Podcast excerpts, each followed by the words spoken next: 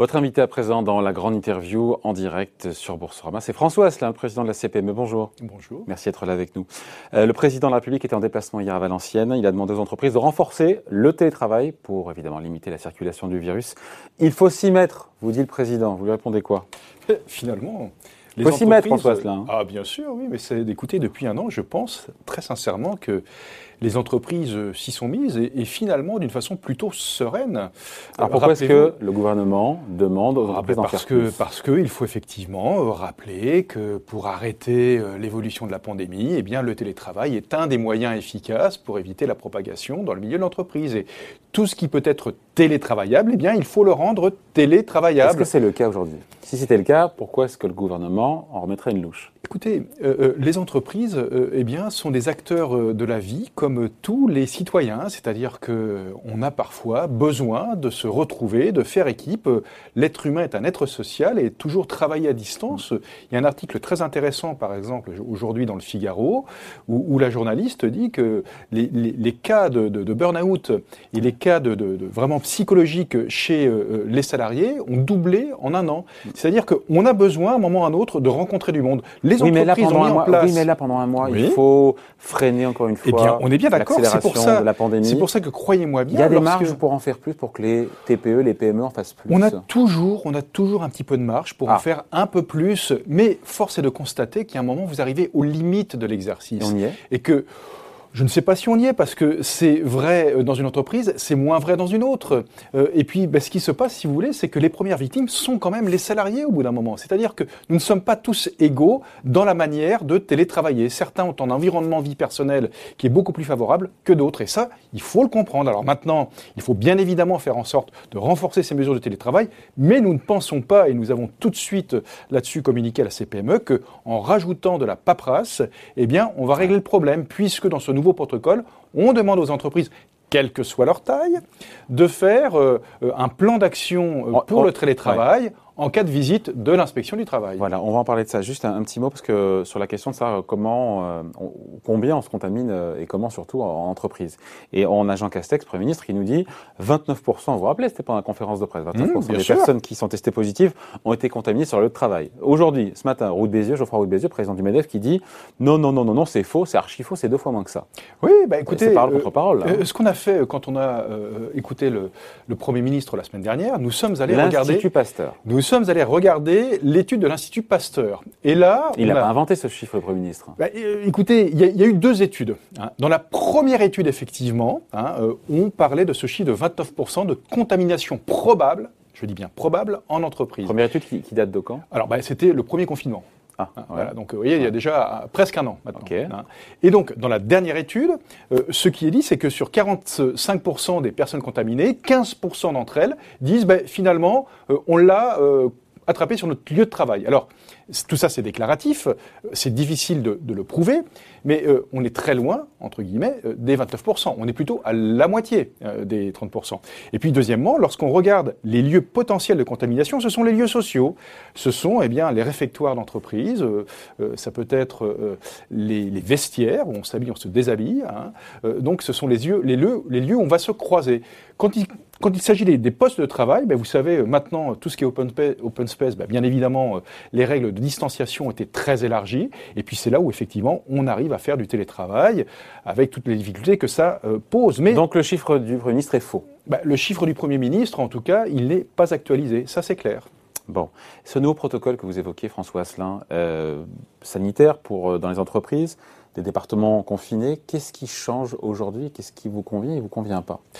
Vous savez, déjà, euh, on a vraiment l'impression euh, parfois que le commerce de proximité, c'est la victime expiatoire de cette pandémie. Mmh.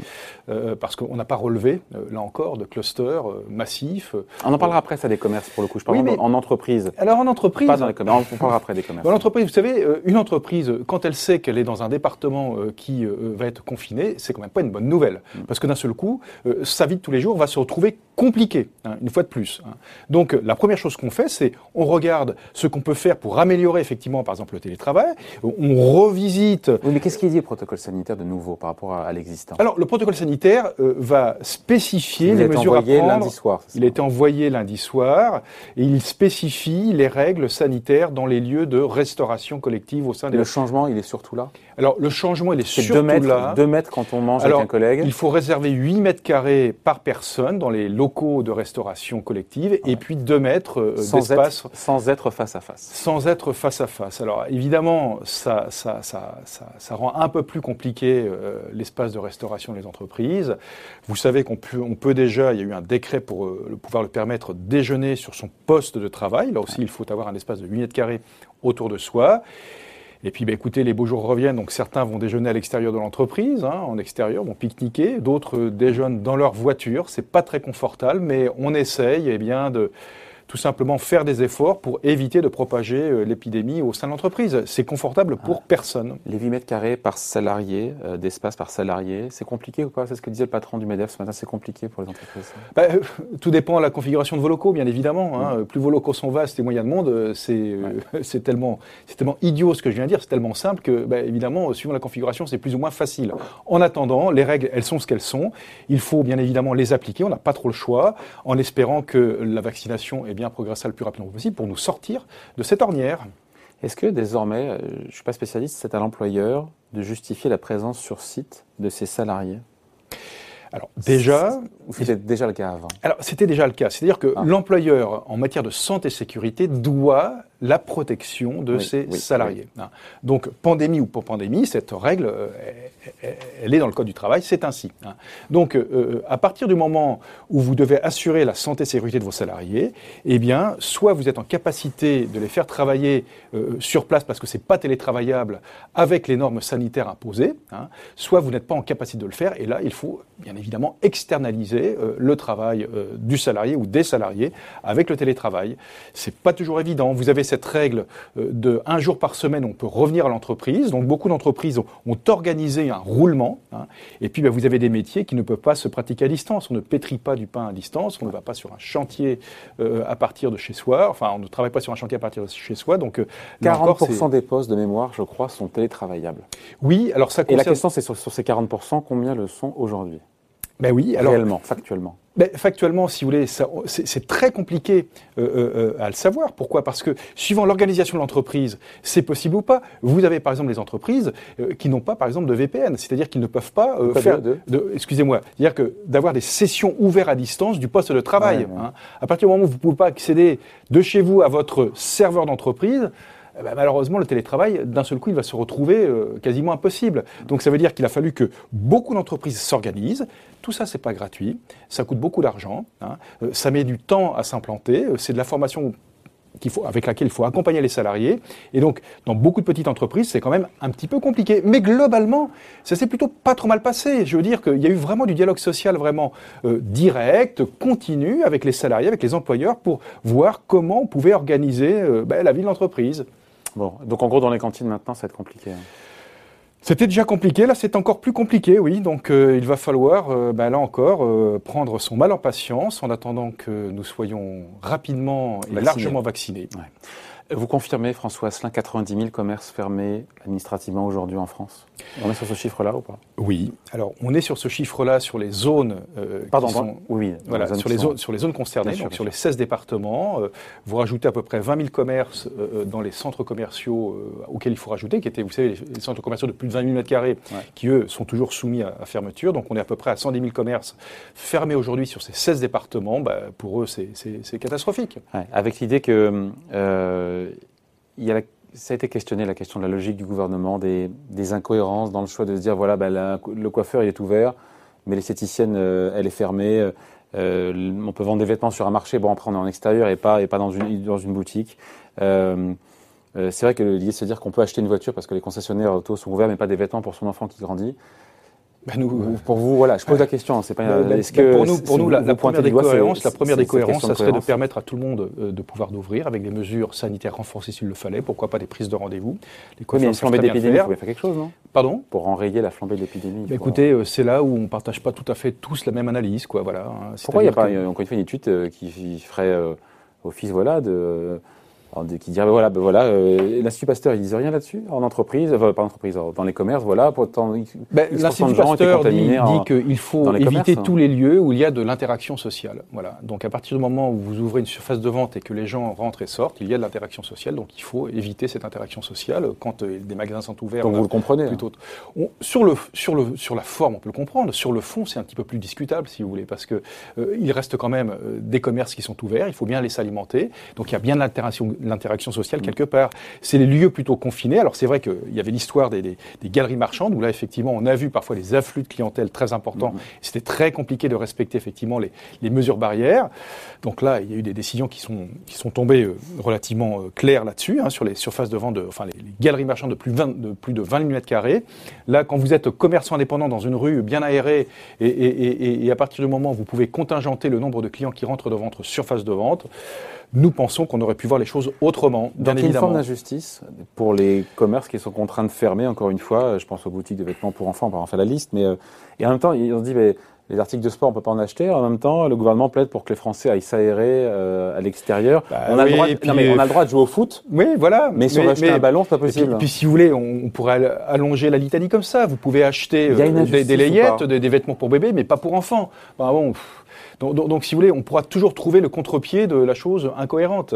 C'est pour ça que, si vous voulez, la première chose qui aurait été cohérente, c'est de regarder comment on pouvait renforcer les mesures sanitaires pour ces surfaces, pour ces commerces indépendants. Et puis à ce moment-là, ben, on ouvre ces, ces, mesures euh, sanitaires renforcées. Alors bon.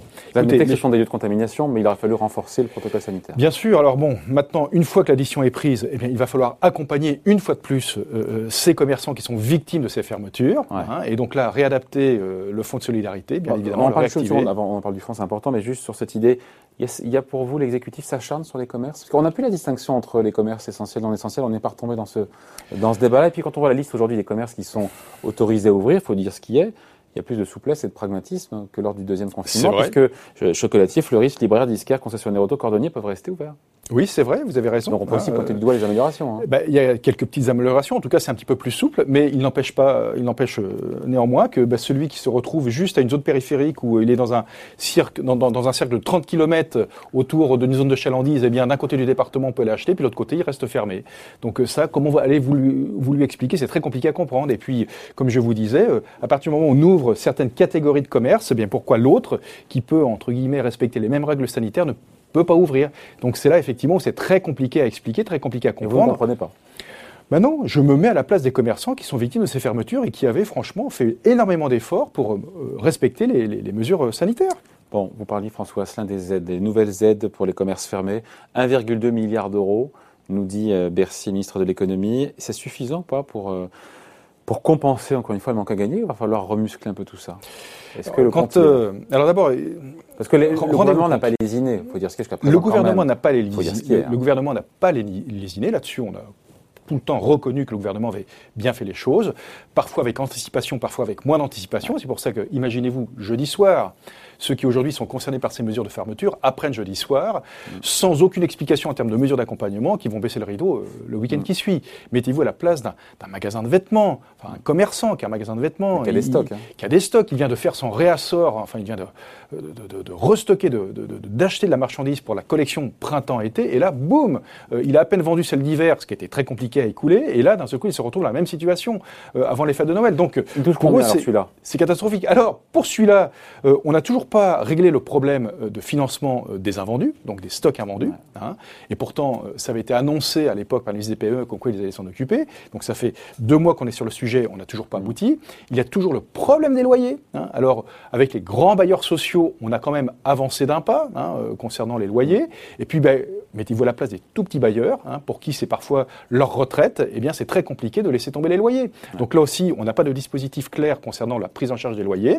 Il y a le fonds de solidarité ah. qui va être réadapté. Et donc ça, c'est une bonne nouvelle. C'est-à-dire que Bruno Le Maire euh, a annoncé qu'on euh, va pouvoir, pouvoir activer le fonds de solidarité à partir d'une baisse de chiffre d'affaires de moins 20%. Avant, cette baisse de moins 20% était conditionnée à une baisse de 80%, c'était très compliqué, euh, un an auparavant. Aujourd'hui, cette règle est 80% un an auparavant. On peut l'activer plus simplement. Et donc, on pourra l'activer plus simplement. Donc, nous, ce que nous demandons, c'est que les mesures de saisie soient simples et que l'indemnisation soit rapide. Parce qu'on a une indemnisation aujourd'hui qui est entre 60 et 90 jours. Ok, ok, ok. Et ce sera suffisant? Ou il faudra en faire plus? Vous savez, euh, il y a un moment euh, où... Euh, Attends, ça, ça, ça, dépend aussi de la durée de ce confinement. Ben, ça dépend de la durée du confinement. Et puis, voyez-vous, il y a beaucoup d'éléments qui sont, entre guillemets, du report de dette. Hein. Et donc, il y a un moment, il faut se dire que... Ben voilà, la, facture va être, va être colossale. Hein. Et, et, et, un entrepreneur ne va pas contracter de la dette pour contracter de la dette. Il sait très bien qu'au bout d'un moment, il n'aura pas, même si l'activité repart à plein, il n'aura pas les moyens de rembourser cette dette. Donc, il, il fera comment alors? Eh ben, euh, c'est la faillite quand c'est comme ça. Hein. Donc nous, ce que nous disons, hein, c'est qu'il euh, faut prévoir, élargir encore la boîte à outils des mesures pour soutenir euh, la reprise. Pourquoi? Parce qu'une entreprise qui était viable avant la période Covid, il faut qu'elle puisse rebondir, quand bien même elle est très endettée. D'où toujours notre prêt de consolidation sur lequel on avance petit à petit, mais on avance. De consolidation. Oui, ben, l'idée, c'est de pouvoir reprendre l'ensemble des dettes de l'entreprise et de pouvoir les étaler sur du long terme. Sur le Même des vieilles dettes euh, qui n'ont rien à voir avec la crise? Bah, écoutez, quand euh, vous aviez par exemple fait de l'investissement avec euh, des remboursements d'emprunt, hein, à un moment où tout allait bien, et puis là, poum, votre activité s'arrête, eh bien, ces remboursements d'emprunt, ils ne sont pas gommés. Donc on consolide toutes les dettes de. On consolide toutes les dettes et... Et, en les étalant sur 8 à 10 ans s'il le faut. Ça, c'est un outil dont on a besoin. Alors ça ne pourra pas concerner toutes les entreprises. Qu'est-ce qu'il dit Bruno Le Maire quand vous le proposez ça? euh, il trouve l'idée, en tout cas, tout à fait intéressante. Il nous a demandé de travailler activement euh, avec nos équipes de la CPME sur ce sujet. Nous sommes en train d'y travailler parce que contractuellement, c'est compliqué parce qu'il s'agit de couvrir des dettes qui sont, qui sont hétérogènes entre la dette fiscale et sociale, les dettes euh, de banque et puis, par exemple, des loyers non payés. C'est très hétérogène. Donc, il faut qu'on trouve l'outil, en tout cas, financier pour pouvoir couvrir tout cela. On avance. J'espère qu'on va avancer rapidement. J'espère que d'ici 15 jours, on aura une réponse. Et si j'ai une belle réponse, je viendrai même vous l'annoncer ici sur ce plateau. Hein. Et puis, euh, et puis d'autre côté, d'un autre côté, ben, voyez-vous, il y a des entreprises de toute façon qui vont malheureusement défaillir. Hein. Il n'y aura pas d'autre solution.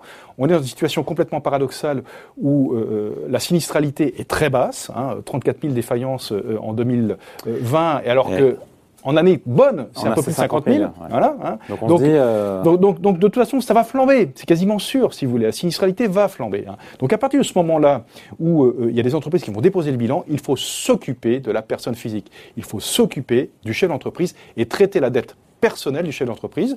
Nous avons fait 11 propositions précises pour euh, justement s'occuper des travailleurs non salariés, les fameux TNS, pour éviter de rajouter une catastrophe économique à une catastrophe personnelle. évidemment. Voilà. Donc voilà, donc le prêt, le prêt consolidé, on en reparle peut-être dans les, dans les ah, J'espère, oui. J'espère avoir une bonne nouvelle. Merci d'avoir été avec nous. Je vous en prie. François Asselin, président de la CPME, invité de la grande interview en direct sur Boursorama. Merci. Merci.